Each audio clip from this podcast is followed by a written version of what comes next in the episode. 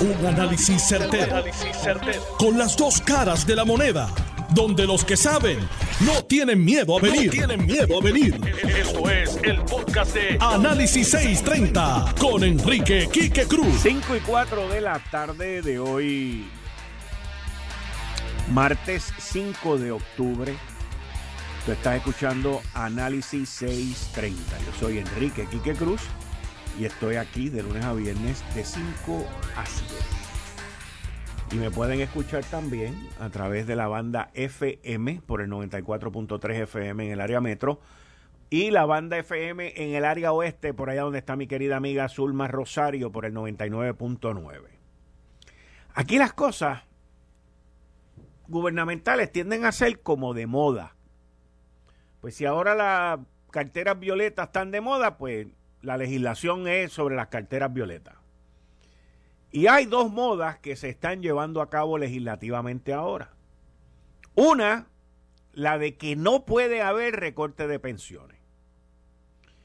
Y es importante que usted entienda y no tenga la más mínima duda que una legislatura popular, una legislatura popular fue la legislatura que se atrevió por primera vez a recortar las pensiones en Puerto Rico, presidida por Eduardo Batia y por Jaime Pereyó bajo la gobernación de Alejandro García Padilla. Ahí fue cuando por primera vez en los últimos 40, 50 años se recortaron las pensiones de los empleados públicos. Hoy esa legislatura popular, que no son los mismos, pero ahí está José Luis Dalmau, que estuvo en esa legislatura del cuatrienio de Eduardo Batia y de Alejandro y de Jaime Pereyó y Tatito Hernández, que también estuvo ahí. Pues e, ese grupo, hoy sobreviven políticamente Tatito Hernández y José Luis Dalmau, fueron los que primero se atrevieron a tocarle las pensiones a los empleados públicos. Y esto es algo muy interesante porque de la manera que actúan, de la manera que se expresan, de la manera en que ellos quieren que el pueblo los recuerde, es como que ellos son los defensores de las pensiones. Ese es el mismo cuatrenio que nos llevó a tener un IBU de 11.5 que hoy lo cargamos encima, tres cruditas, y en fin, una cantidad de impuestos que no sirvieron para sacarnos de la quiebra que llegó más adelante. En esa administración, Alejandro García Padilla entendía que con un IBU del 16% creo que era, un IVA, perdón, un IVA del 16.5%, pues con eso el gobierno iba a tener suficientes eh, recursos económicos para bandear lo que estaba pasando en aquel momento, pero su propia delegación popular, su propia delegación popular liderada por Manuel Natal, entre otros, pues le bloquearon eso y luego la historia es que terminaron todos, tanto populares como PNP, en Washington pidiendo la ley promesa. Hoy en el horizonte se ve la oportunidad de comenzar a salir de la quiebra.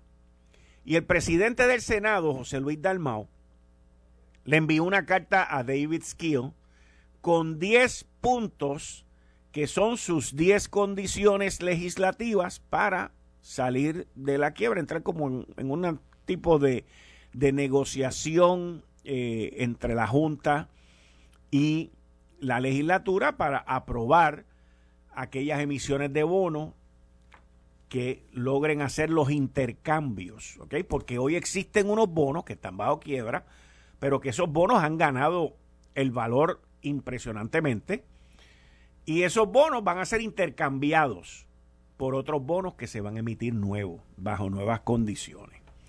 Y para la emisión de bonos se necesita la legislatura.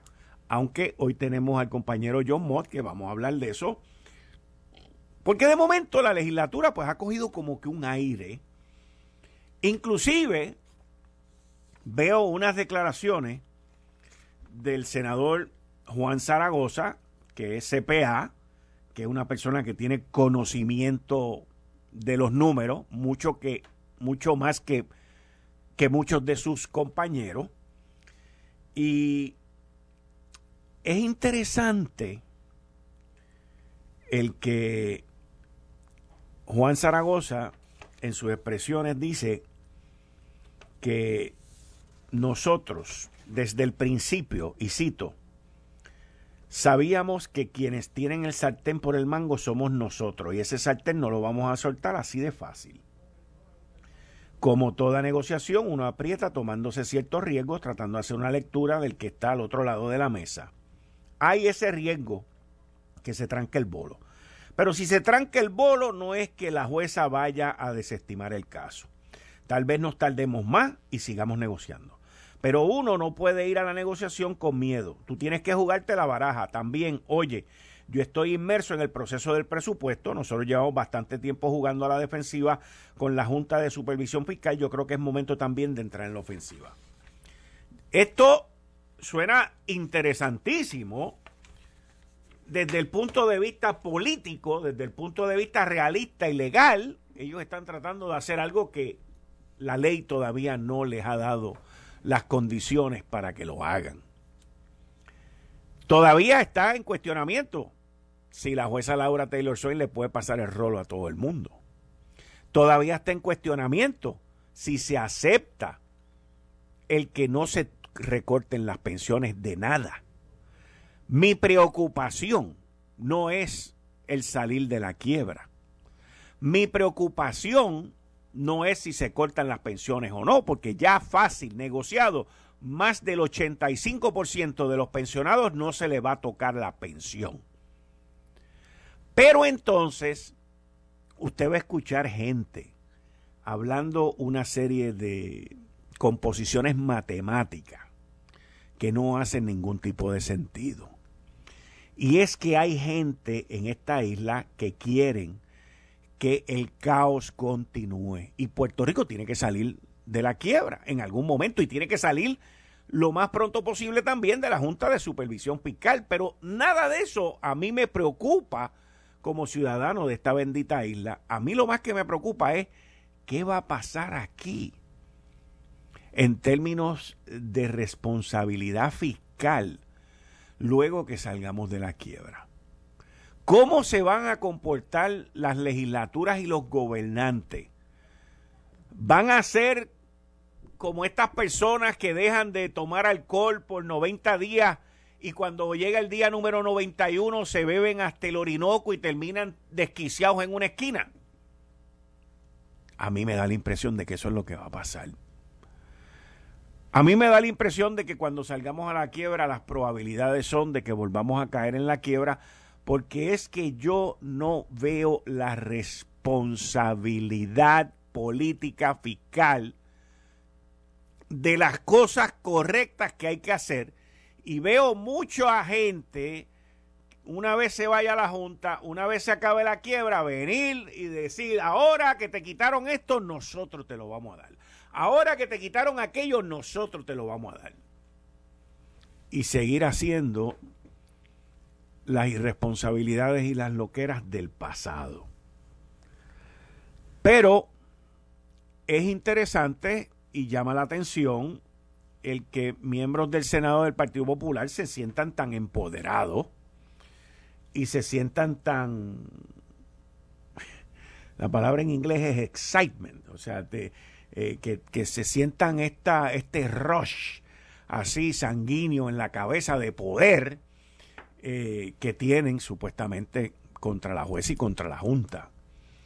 Pero esto pues va encaminado a un, a un enfrentamiento, va encaminado a que las partes se hablen y vamos a ver qué es lo que va a pasar.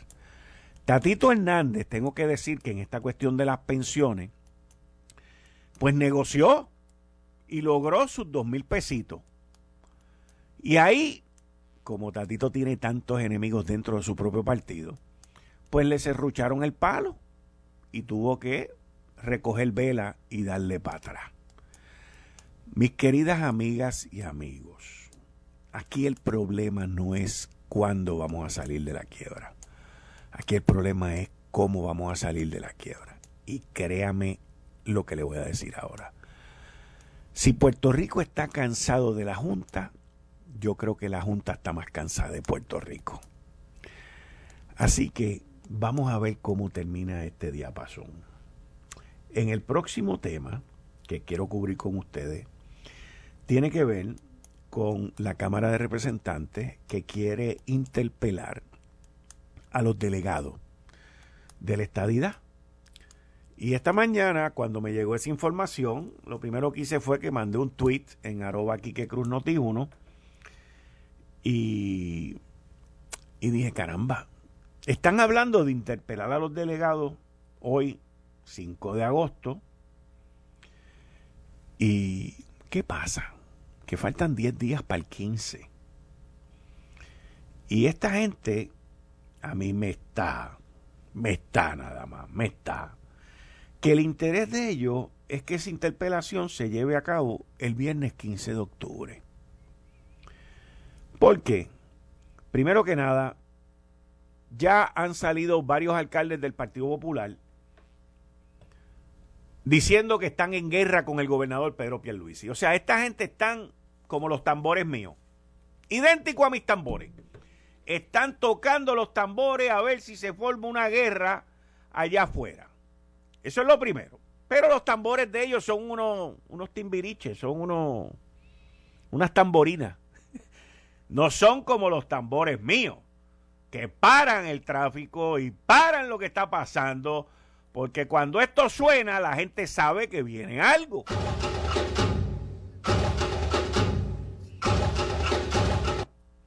Pero los tambores los populares no suenan así. Son unas tamborinitas de estas, de papel.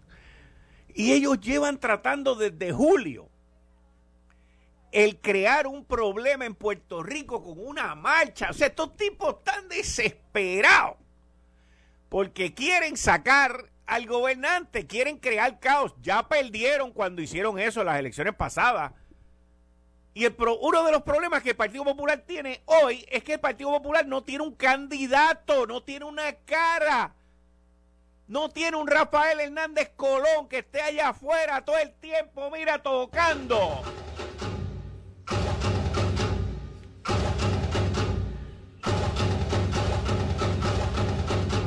Tiene dos o tres, mira, tocando cositas de papel por ahí. Voy a buscar un sonidito ahorita después con una tamborinita de esa floja, de esas de, de de cinco años que lo trae Santa Claus. Que si le da muy duro se rompe. Entonces el Partido Popular no suena. Pero en julio trataron de hacer este reguero. Y ahora empezaron desde esta semana. Ah, le declaro la guerra a Pedro Pierluisi. Pero ¿cuál es el problema?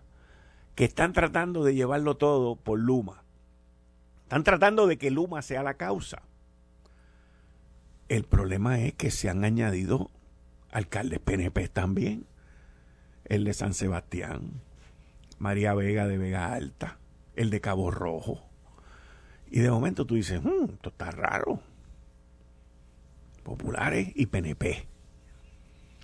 Recuerde una cosa, y estos son los que los populares y los del movimiento y los otros y los otros no entienden, no entienden. Ricardo Rosselló renunció porque su propio partido fue el que le dijo renuncia. Acuérdense de eso, porque eso es un dato muy importante.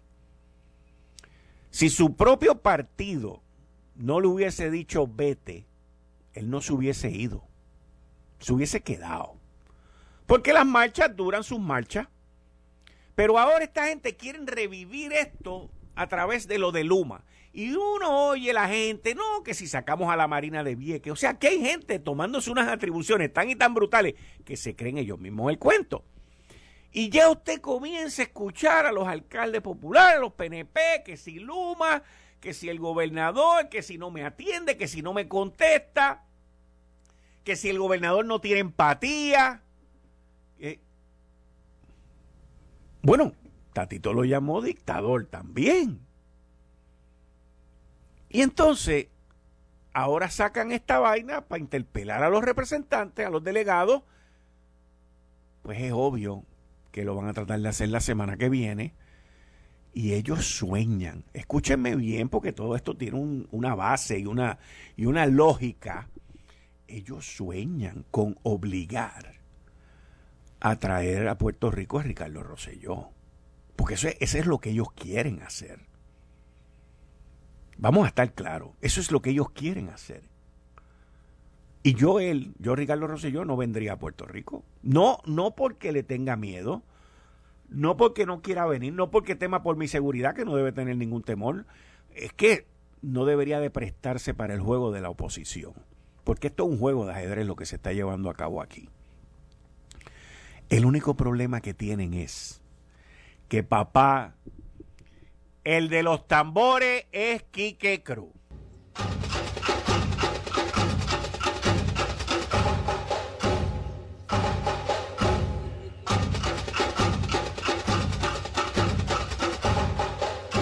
Y lo de las maracas con maíz que se las prestan unos a los otros son los populares porque no tienen, no tienen una cara, no tienen liderazgo, no tienen quien lleve esto. Esta semana Tatito salió y dijo, no, el gobernador es una amenaza, esto y lo otro, mira, y sale el otro que si lo declara la guerra, y olvídate, estos tipos se creen que están en la época de los confederados contra los del norte. No, hombre, no.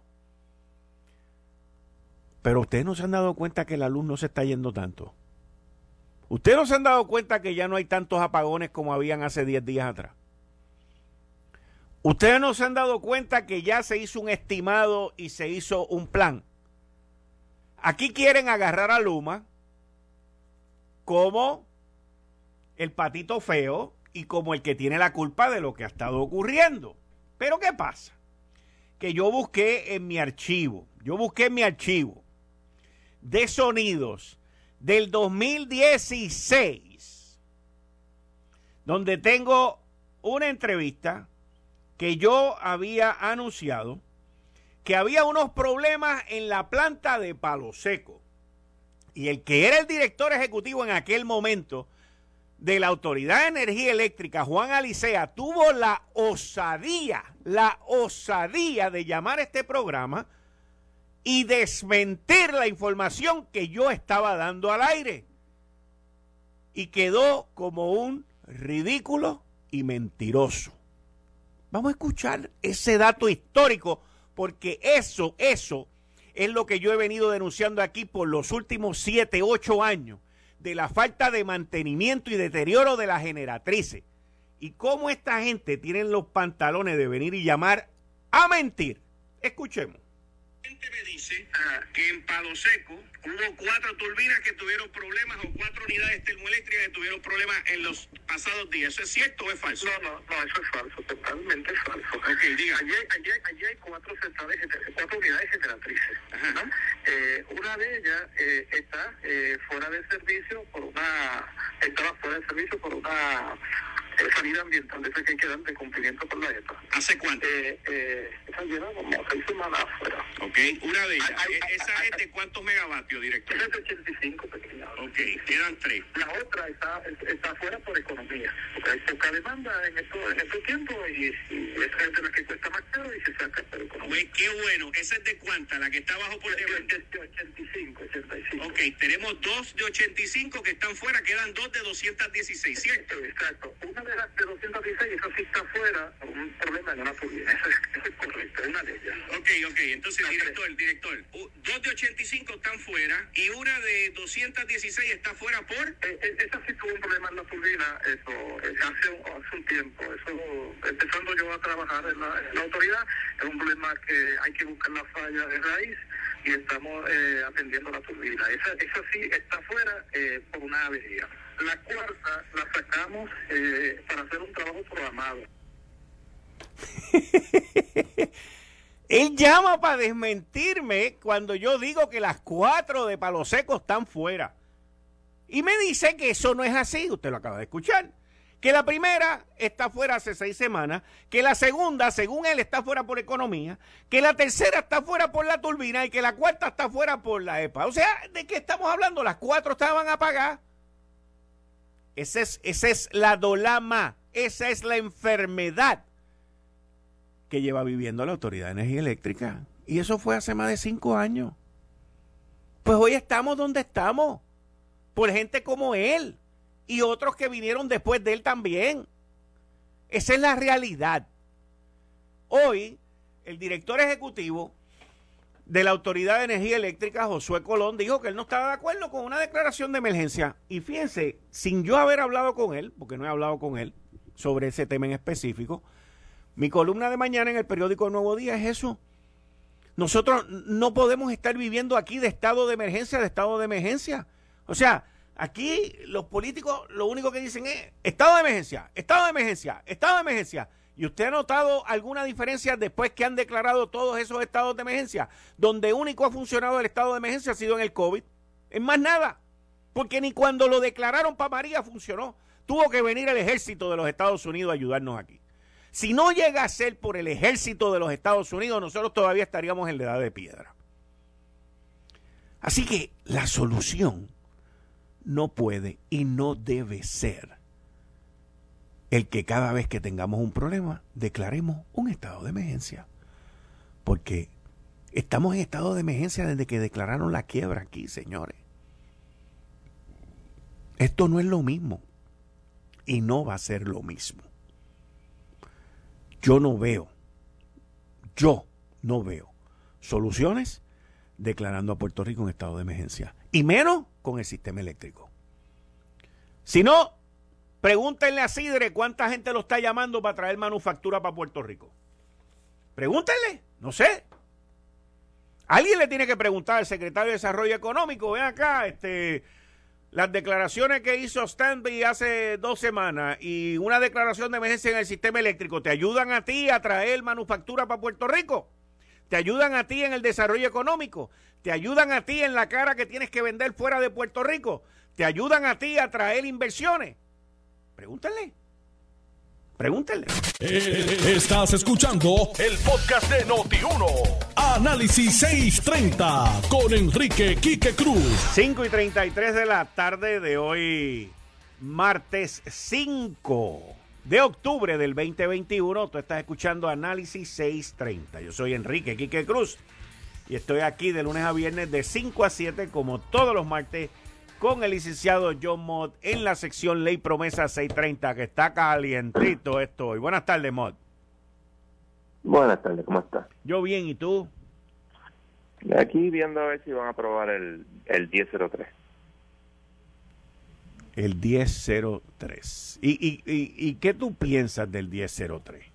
¿Cuál es tu, tu pensar? Bueno, este yo entiendo que la legislatura, pues, ante la realidad de que debe aprobar el plan de ajuste, pone lenguaje sobre las pensiones, para parece que están haciendo algo. Ellos saben que una orden de la juez Swain, eh, aprobando el plan de ajuste con cortes en las pensiones, no va a ir, o sea, va a ir por encima de cualquier ley de Puerto Rico, porque la cláusula de supremacía.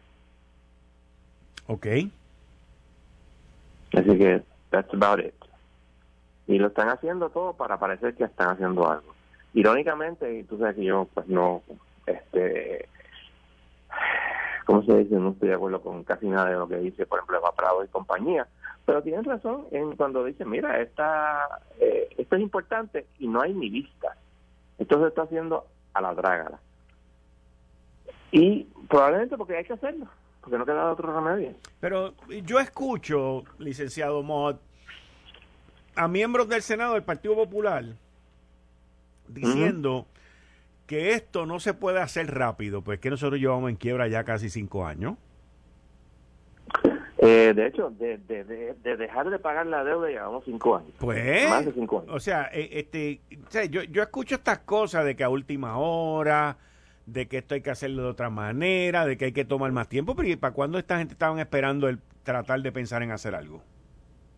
Porque están tratando de ver si la Junta este, le, le, da algo a ellos para poder decir que triunfaron. Acuérdate que el problema de la legislatura, y no fairness a los legisladores, es que promesa no les da a ellos prácticamente nada que hacer.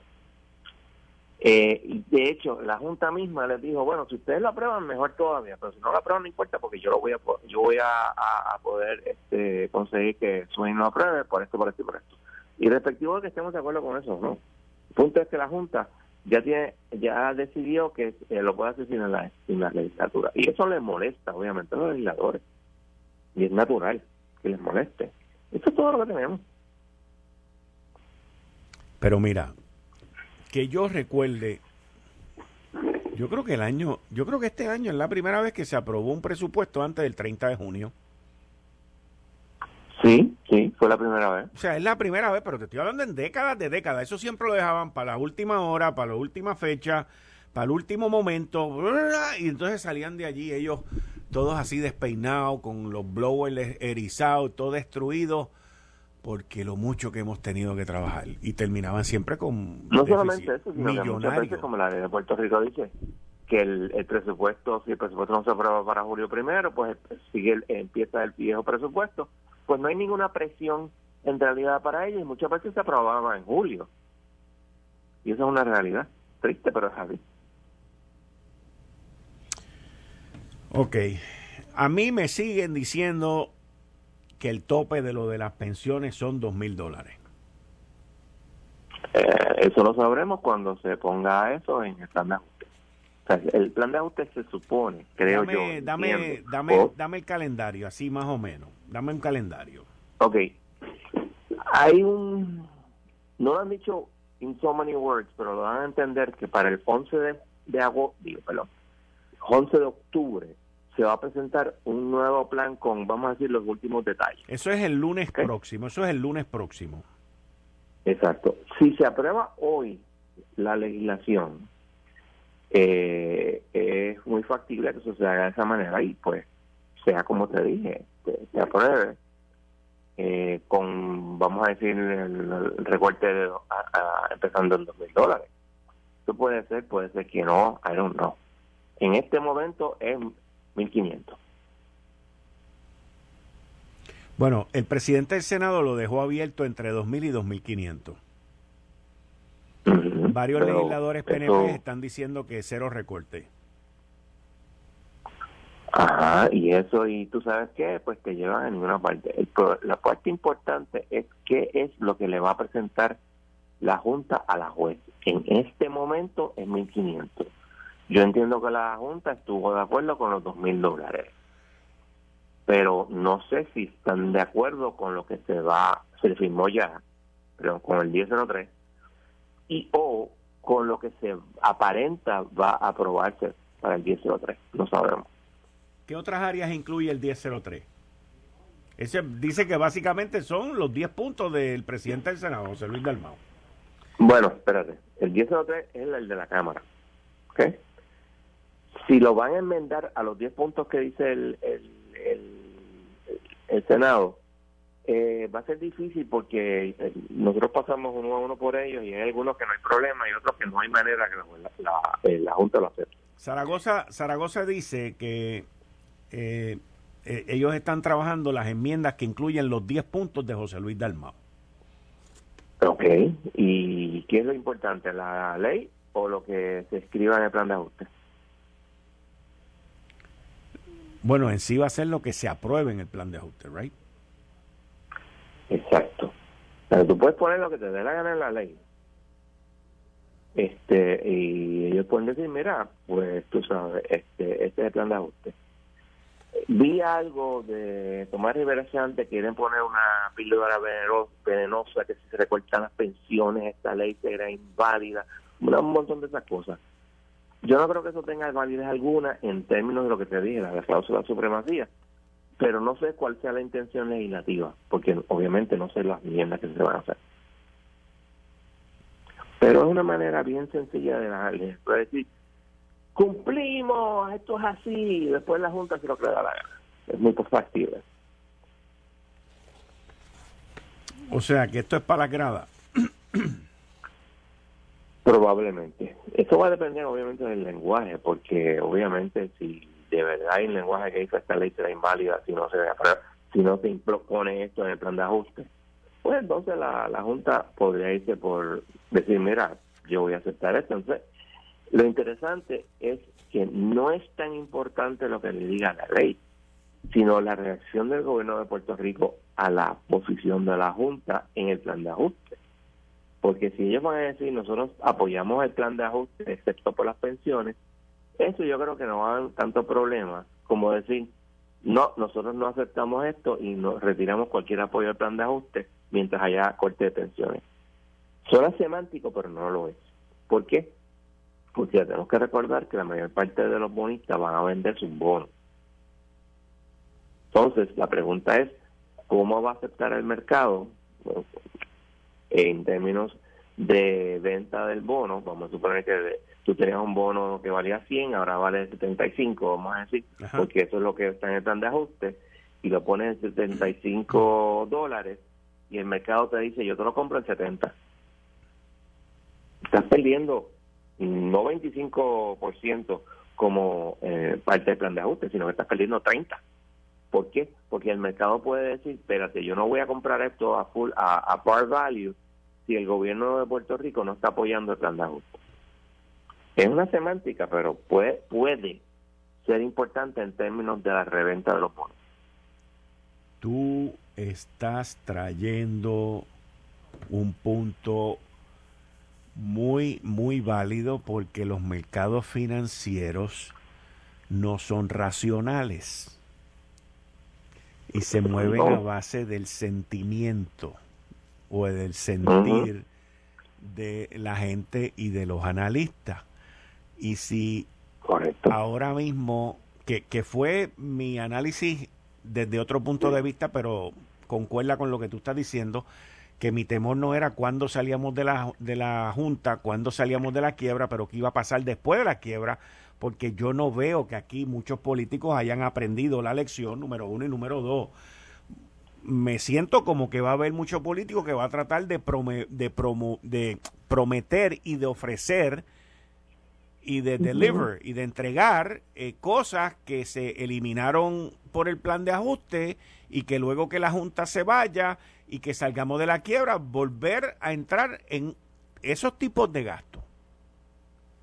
Tienes toda la razón, porque fíjate, eh, si todo sale a color, eh, color rosa, en el 2026 se va a la Junta. ¿Ok? Se fue a la Junta y eso quiere decir que es cuatro años después de que se comenzó a pagar el plan. El plan se va a empezar a pagar en realidad el año que viene. Eso quiere decir que al principio yo no tengo no el problema de que se va a cumplir con el plan, pero después de los años cuatro, que entonces la legislatura entra, que no sabemos cuál va a ser la economía mundial, la economía de Puerto Rico, no sabemos cuál va a ser el tax treatment a las corporaciones, a las ex 936 en Puerto Rico. ¿Les aplicará el 15%? ¿No les aplicará el 15%? ¿Podrán irse a algún lugar donde no aplique el 15%? Porque no va a aplicar a todo el mundo. Va a aplicar a ciertos países solamente. Etcétera, etcétera, etcétera. Entonces, ¿qué tú vas a hacer? Hmm. Ah, este, y entonces, eso es otra parte. El, en Cofina no hubo mucho problema. Con Cofina hay un lockbox. Pero aquí no hay lockbox. Aquí hay un fondo que tú vas a poner cada, creo que estaba, se pone una sexta parte cada vez. Que seis veces al año se pone fondos en ese, en ese fondo para pagar los GIOs. Pero entonces, lo único que tú tienes gravamen es sobre eso. Ok. Y entonces, ¿qué pasa si hay incumplimiento nuevamente? ¿Aplica la Constitución de Puerto Rico o aplica la eh, el, el plan la orden que aprueba el plan de ajuste? Es otra cosa también. Estamos está olvidando que en el plan de ajuste hay un límite mayor al, al margen prestatario de Puerto Rico. Ok. Sí, lo que se el famoso, el famoso tope de deuda, el famoso tope de deuda. Exacto, aquí nadie, nadie ha dicho esta boca es mía.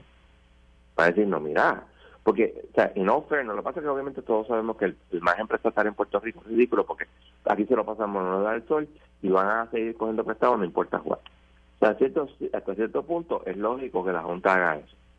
Pero eso no es la ley de Puerto Rico. Eso no es lo que los puertorriqueños decidieron hacer. Eso es lo que la Junta quiere establecer es total, absoluto. Ya te enmendaron la constitución. Aparte de que promesa, la ley, el Congreso te enmendó, la orden de la juez enmendaría la constitución. Hmm. Cambiando el tema, eh, yo te mandé ahí un, una información que salió ayer. Ayer fue el primer lunes de octubre. Inclusive, yo me vengo a enterar de esto que te estoy diciendo hace como más de 30 años que salió una película en Hollywood, hicieron una película que se llama First Monday in October, eh, que es sobre la Corte Suprema de los Estados Unidos, porque es cuando ellos vuelven ahí a, a, sus trabajos. Sí, la Constitución establece que el Tribunal Supremo se reúne the First Monday in October. Y entonces, explícale a los escucha lo que ocurrió ayer, que fueron bien breves en todo esto. lo que ocurre es que hubo un pleito donde personas que viven en el Distrito de Colombia le, eh, dijeron, nosotros tenemos derecho a una representación en el Congreso. Y todo el mundo le dijo no, incluyendo el Tribunal Supremo le dijo no. ¿Por qué? Porque la Constitución es clara todo el mundo se olvida, o los que estaban demandando se olvidaron, porque todo esto es político, de que para que los gente de Washington, D.C. pudiera votar por el presidente, por el presidente, tuvieron que enmendar la constitución. Y todo el mundo olvida en Puerto Rico que cuando eso ocurrió, aquí se hizo una comisión para el voto presidencial, para pedir una enmienda a la Constitución Federal para que los territorios pudieran votar. Eso se quedó en nada, obviamente. Pero eso fue así.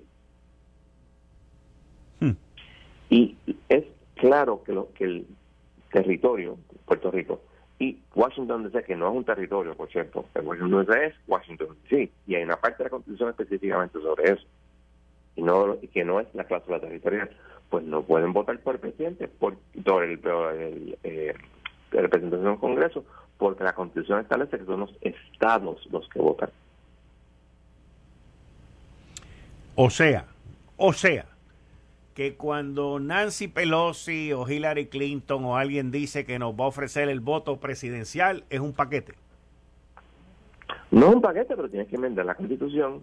Y todo el mundo sabe que la enmendar la constitución federal es bien difícil. Ok. Y ahí está claro, ahí está claro. El Tribunal Supremo de los Estados Unidos le dijo a Washington, D.C., al Distrito de Colombia, la capital, no. Aquí solamente votan los ciudadanos de los, estados.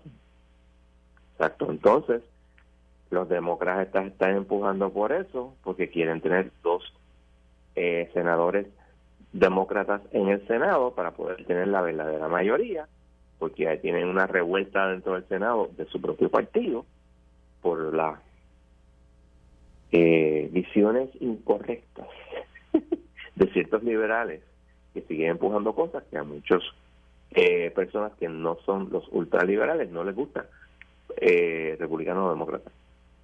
Y entonces este, necesitan más votos. Saben que DC es un lugar sumamente eh, demócrata y lo conseguirían. Pero no están tan seguros sobre Puerto Rico. Y yo estoy de acuerdo con ellos. Puerto Rico sería para mí otro swing state estilo Florida. Algunas veces demócrata, algunas veces republicano, pero más tendente a ser conservador. Ok. Hmm. Bueno, vamos a ver. That's the, way the world is.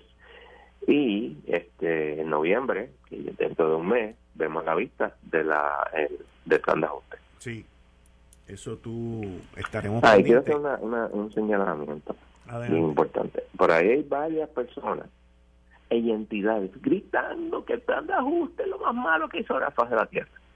Ok, chévere. Pero lo gritan en las redes sociales, lo gritan en la prensa, lo gritan en el Senado, donde sea, pero no se atreven a ir al tribunal a decirlo.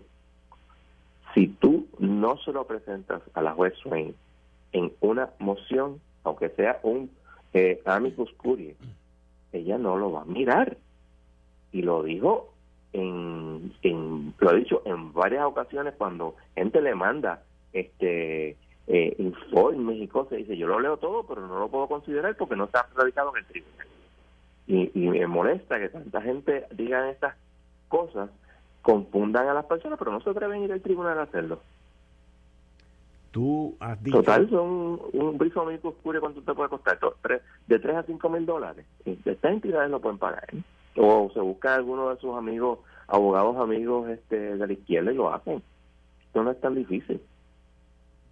Tú lo has dicho innumerables ocasiones aquí en este programa. Eh, de que si tú puedes opinar lo que te dé la gana, pero si no vas allí a la corte y se lo presenta a la juez, no vale nada lo que tú estás diciendo. Tienes razón, y eso me molesta que tú ves tan, ahora mismo espacios abiertos, gritando de que no, que si nosotros solamente nos permitieron una vez ir al, al, donde fue, al Senado a testificar, o no, que no se lo permitieron. Y total, esto es malísimo. Mira, la mujer tiene razón, pero no van al tribunal. Por lo tanto, la juez Swain no sabe lo que están diciendo. Y lo saben. Pero es más importante el pataleo y el parecer que hacen que el hacer. Bueno, pero estamos hablando de para gradas. Exacto. Pero entonces te crea un problema terrible porque entonces las gradas, que la mayor parte no son abogados, obviamente, y como digo yo, no solamente no son abogados, que la mayor parte de los abogados no van a tribunal federal, y si van a tribunal federal, mucho menos van al tribunal de quiebra, que es un mundo aparte. Nosotros tenemos las reglas de procedimiento civil, las reglas de procedimiento criminal federal y tenemos las reglas de quiebra, de procedimiento de quiebra, que son diferentes. John, en, en, términos en términos de en términos de esta quiebra y de la autoridad de energía eléctrica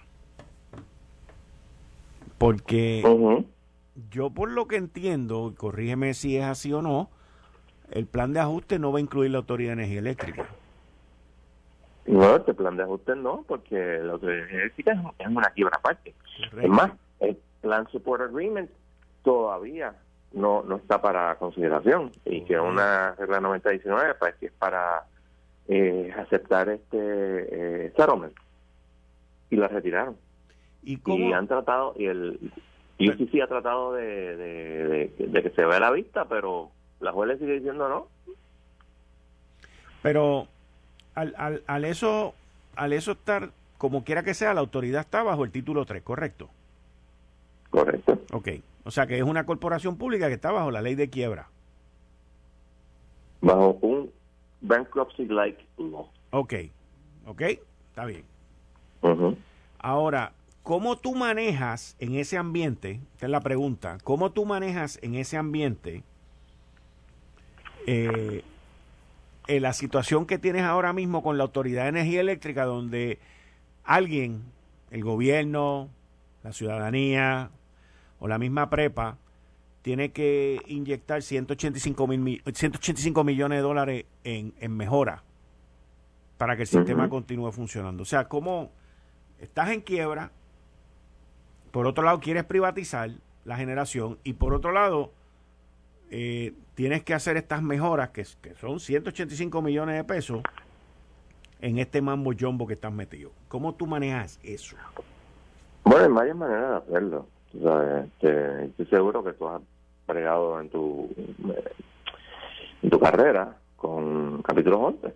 Pues tú puedes pedir eh, interim financing eh, se hizo ya una vez en, el caso de Prepa. El gobierno de Puerto Rico dijo que había que prestarle 1.3 billones de ah, dólares. Sí, pero eso, pero la Junta no aprobó eso. Digo, yo honestamente nunca. No, perdóname. Espérate, espérate. Yo digo, yo no. Inclusive, eh, eh, en mis años de vida privada, de la empresa privada, no, no trabajé nunca en una empresa que estuviese en quiebra. Eh, y, por eso es que te digo, que, pero esa, ese financiamiento que tú estás diciendo es garantizado, ¿verdad? No necesariamente. Te voy a explicar.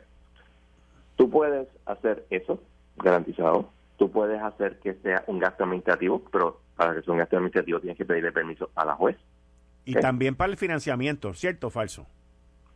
No, para el financiamiento no tienes que no tienes que pedirle permiso, pero cuando el gobierno le iba a prestar el dinero, es otra cosa, o sea, tú puedes pedirlo privadamente, pero o sea, está difícil. Eh, pero si el gobierno se lo fuera a prestar, en aquel momento era porque yo quería bajar eh, el TSA a menos de, creo que era un billón de dólares para que le dieran los chavos de CDBG, pero la juez le dijo no, la Junta fue la que lo pidió, la Junta y el gobierno de Puerto Rico, y la juez le dijo no, no, máximo que yo te puedo dar aquí son 300 millones, porque ya hizo los números, y siempre recuerdo que yo me senté con Joan Isabel González ese mismo día, antes de la vista, y los dos llegamos al mismo número, 300 millones, porque eso era lo que, lo que los números podían parir. Me acuerdo. La juez estuvo de acuerdo. Me acuerdo. Sí, sí, dijo lo mismo. Mira, yo te puedo prestar, yo puedo decir, yo puedo aprobar 300 millones. Ok, tú puedes hacer eso, tú puedes vender assets, tú puedes vender un montón de, un montón de cosas. Recuerda, tú no tienes, porque esto es casi una copia, en, esa parte de promesa casi es una copia del capítulo 9, donde el gobierno no, o sea, si fuera un capítulo 11 sí tienes que pedir permiso, pero un capítulo 9 no, ni promesa, tú tienes que pedir permiso para vender assets. Pero pero si vas a grabar algo o ponerle en una garantía, etcétera, pues esos son otros 20 pesos. Porque especialmente si esa garantía incide sobre la garantía de otra persona. Esto fue el, podcast de Notiuno. Análisis 630 con Enrique Quique Cruz. Dale play a tu podcast favorito a través de Apple Podcasts, Spotify, Google Podcasts, Stitcher y notiuno.com.